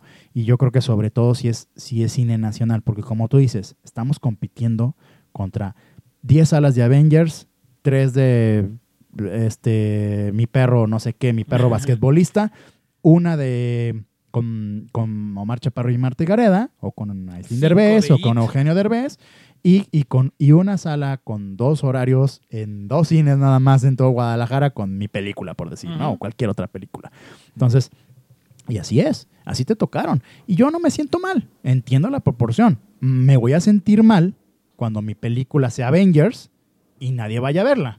¿no? Exactamente. Esa, Exactamente. esa- esa es una, o sea, porque también me dijeron, algunas me dijeron eso, te vas a sentir, te sientes, no te sientes mal de que le digo, güey, es mi primera película. O sea, no me siento mal, me voy a preocupar, de verdad me voy a preocupar cuando tenga 300 millones de dólares para hacer una película y la cague horriblemente. Entonces voy a decir, yo qué chingo estoy haciendo aquí, güey, ¿no? O sea, ¿por qué llegué hasta acá si Perdón, y haciendo a puras firmar babosas? cheques, ¿no? Perdón. Claro, le va, señor y le ha pasado a directores, o sea, te, te doy un ejemplo muy grande que es Brad Bird, Ujú. cuando hizo es- esta que se llama John Carter de, de, de Disney, que gastaron un dineral en esa película y fue un fracasote de taquilla. Y eso que Brad Bird ya era Brad Bird ya- garantía de calidad. o sea, incluso ya había hecho Misión Imposible, ya había hecho las de los, los Increíbles, el Iron Giant, estuvo en Los Simpson muchos años. Entonces estás, estás hablando de un güey probadísimo, ¿no? Y que tenía grandes, bueno, buenos presupuestos, ¿no? Pero, y él te aseguro que no se siente mal por haberla hecho mal. O sea, más bien la hizo bien, más bien no pegó, ¿no?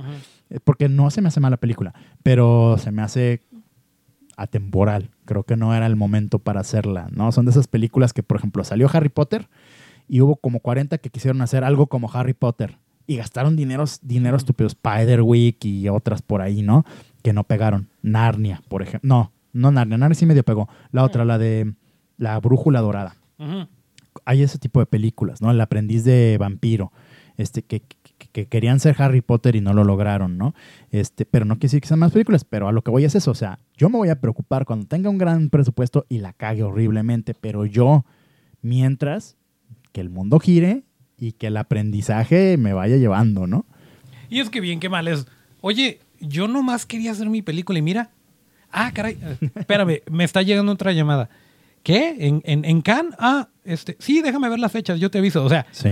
se empiezan a abrir puertas y pues, órale, o sea, ya lo que venga. Yo ya hice mi película. claro. O sea, yo ya, ya estoy contento, vida nada te debo. Ajá. Y siguen abriéndose. O sea, qué chido. Y no te van a decir, no, pues es que eh, en, en Torreón, este, de 50 asientos se llenaron este, 47 Ajá. nomás. O sea, güey, qué toda madre. Se Está llenaron bien, 47. Está bien, llegué a Torreón con una película que igual no hubiera existido nunca, ¿no? Si no me hubiera Exactamente. agarrado los huevos y decir, lo voy a hacer, cabrón. ¿no?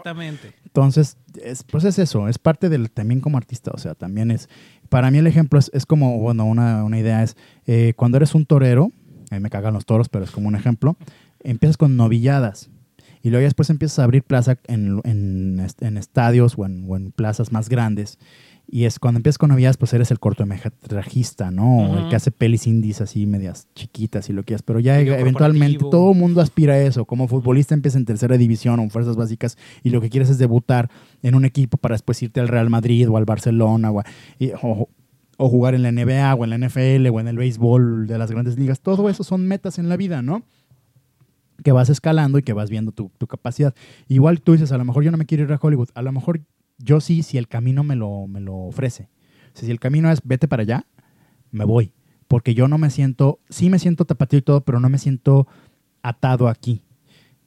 Me siento con las ganas de que si yo en Hollywood tengo una película, por decir, te voy a poner un ejemplo. eh, vamos a ver, decir que vamos a hacer el remake de Alien contra Depredador, ¿no? Entonces, yo voy a ser la- yo voy a ser el director de Alien contra Depredador, este, versión 2047, ¿no? Entonces, em, me dicen, sí, y la filmamos en Vancouver, ¿no? Entonces, bueno, filman Vancouver. Pero si tengo chance, si en el guion está, por ejemplo, ¿no? Ir a Puerto Vallarta, donde filmaron la primer Depredador, claro. ¿no?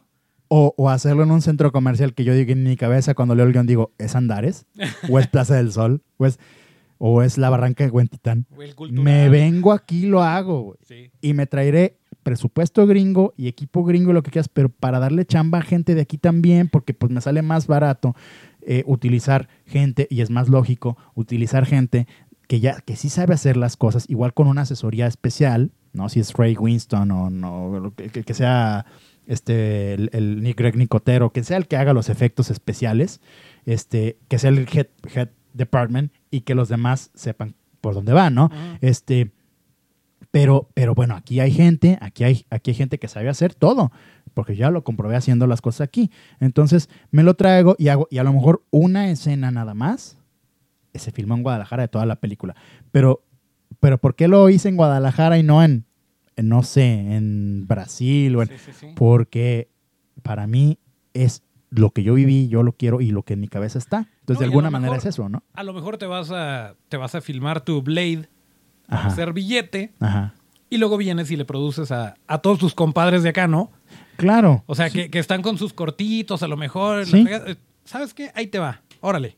Sí, claro. A volar. Claro, hacer más cosas, ¿no? Si tienes chance de hacerlo y de invertir, porque también eso han estado haciendo. Tequila Gang y eso, eh, con ellos tres, con Del Toro, Iñárritu y, y, y. Cuarón, eh, apoyaron algún, han estado apoyando algunas películas mexicanas en particular y con lana aquí, La Delgada Línea Amarilla, por ejemplo, ¿no? O sea, este, y, y- y- y viene, esa lana de alguna manera viene de ahí, de las pelis que hicieron en Hollywood. Para su beneficio personal las utilizarán para sus películas, pero también para este tipo de cosas funciona. Entonces, así, o sea, ese es mi pensamiento, mi, mi manera de, de pensar. Si yo me tengo que ir a Estados Unidos o a otro país a hacer una película tengo la posibilidad de regresar eventualmente con una pro- esa producción o otra, lo haré. Este, porque sí tengo una identidad tapatía y tengo una identidad mexicana y obviamente si viví tantos años aquí, como dice Del Toro, ¿no? Si yo mamé durante 25 años, ¿cómo chingados no voy a hacer, no? O sea, pues yo también, güey, o sea, yo también soy aquí y, y me encantaría que se viera la Minerva destruida por alienígenas o, o sea, Claro, claro. claro, claro que sí, cualquiera Porque, oye, tiene en que- su que- que- cabeza. Que este. ¿Cómo nos discriminan de repente los monstruos, no? Todo pasa en Nueva York, o pasa en París, o pasa en Los Ángeles. Sí. ¿Y acá qué? O sea, Sí, y, y- y mira, y es que bueno que lo mencionas porque creo que también ya lo, ya lo había mencionado en el podcast de, de los de la taberna, este, que es en, mis, en mi película, una de las cosas que dije, pues, ¿por qué no lo hago en Guadalajara? Es, era eso, decir, si soy una entidad cósmica y si soy un libro maldito, ¿por qué tengo que estar insistiendo en un solo lugar siempre, en hacerlo, en un solo lugar específico del planeta Tierra? Si lo que quiero es conquistar todo el planeta Tierra, a lo mejor la estrategia más inteligente es atacar por todos lados y en todos lados, ¿no? Claro. Y de diferentes maneras y de dif- diferentes formas, ¿no? Entonces, pues así, dije, pues en Guadalajara con este, con este libro, con este, de esta manera y así, ¿no? Y en español la película y bla, bla, bla, bla. Entonces, es eso. O sea, a lo mejor el depredador, como- mira, una cosa que se me hizo, que se me hizo una oportunidad desperdiciada de la película de Predator, la última que, que salió, la de Shane Black, es, hay un momento en el que están como en Colombia.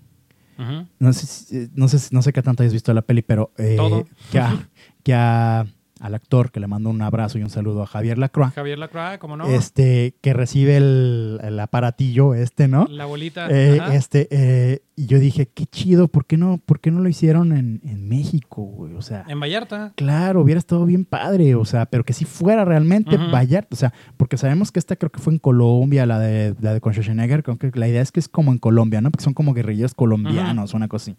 Este, y la selva se supone que es como en Colombia, no sé, Colombia, o bueno, una parte ya de Sudamérica, ¿no?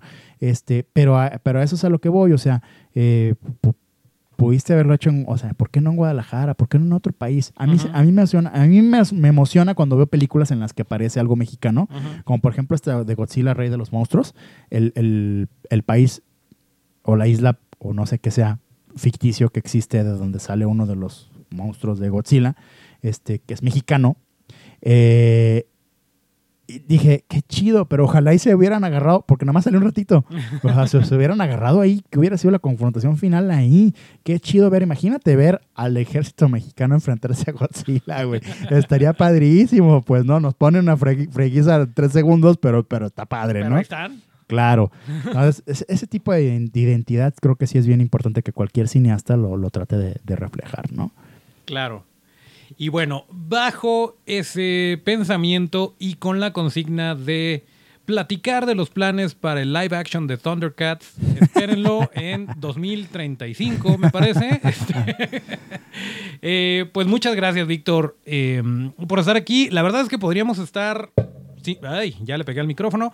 Podríamos estar cinco horas platicando aquí sin ningún problema de monstruos de cine y de lo que sea.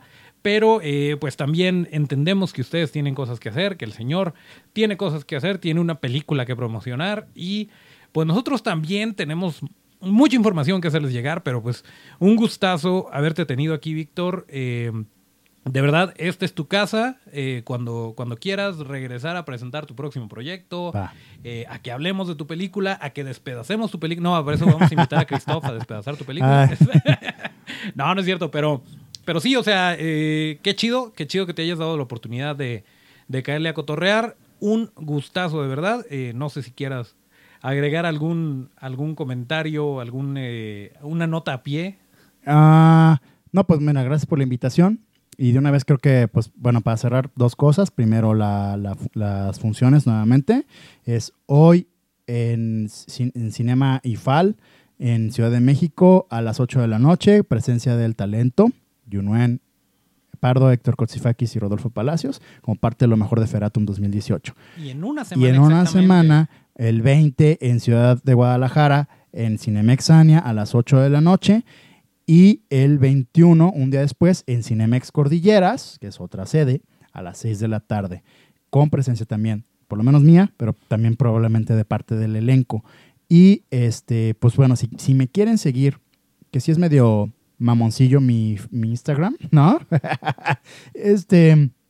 Mi, mi Instagram es, es, es, es, es, este. Nomás pongo ahí algunas imágenes así. No, no crean que tengo tanta interacción. eh, pero sí, de repente, cada dos días o tres días, de repente subo alguna cosita, ¿no? Es, es director Osuna, todo junto y con S. Mi, mi apellido es Osuna con S, no es Otto, con ahí le pones en el YouTube abajito. Ajá. eh, y eh, en, en Facebook pueden seguir Las Reglas de la Ruina en Facebook. O pueden seguir mi fanpage de director, que también tengo como 30 fans nada más, no importa. Este, y de repente también ahí subo cosas que no subo en ningún otro lado, ni en mi página personal de Facebook, ni, ni en ningún otro lado. Este, Víctor Osuna, así se llama. Y ahí me buscan Víctor Osuna y creo que aparece artista. Este, y ahí estoy, ¿no?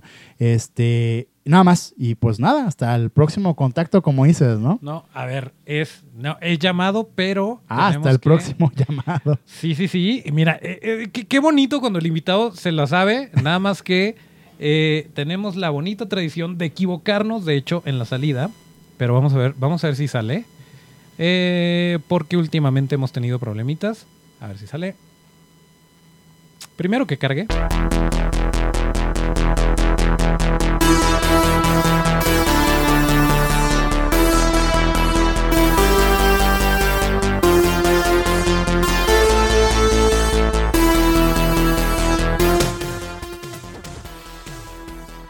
Bueno, parece que no, no estuvo accidentado el fin de este bonito episodio número 60 de Torfex Studio, el podcast, correspondiente al viernes 13 de septiembre de 2019. Eh, acuérdense que para seguir la conversación estamos en todas las redes como arroba ToroFX Studio, eso es arroba ToroFX S-T-U-D-I-O. Yo soy Toncho Ábalos y mis redes son arroba Toncho Ábalos con T. Es eh, director Osuna con S, no con Z. Y hasta el próximo llamado. Así mero.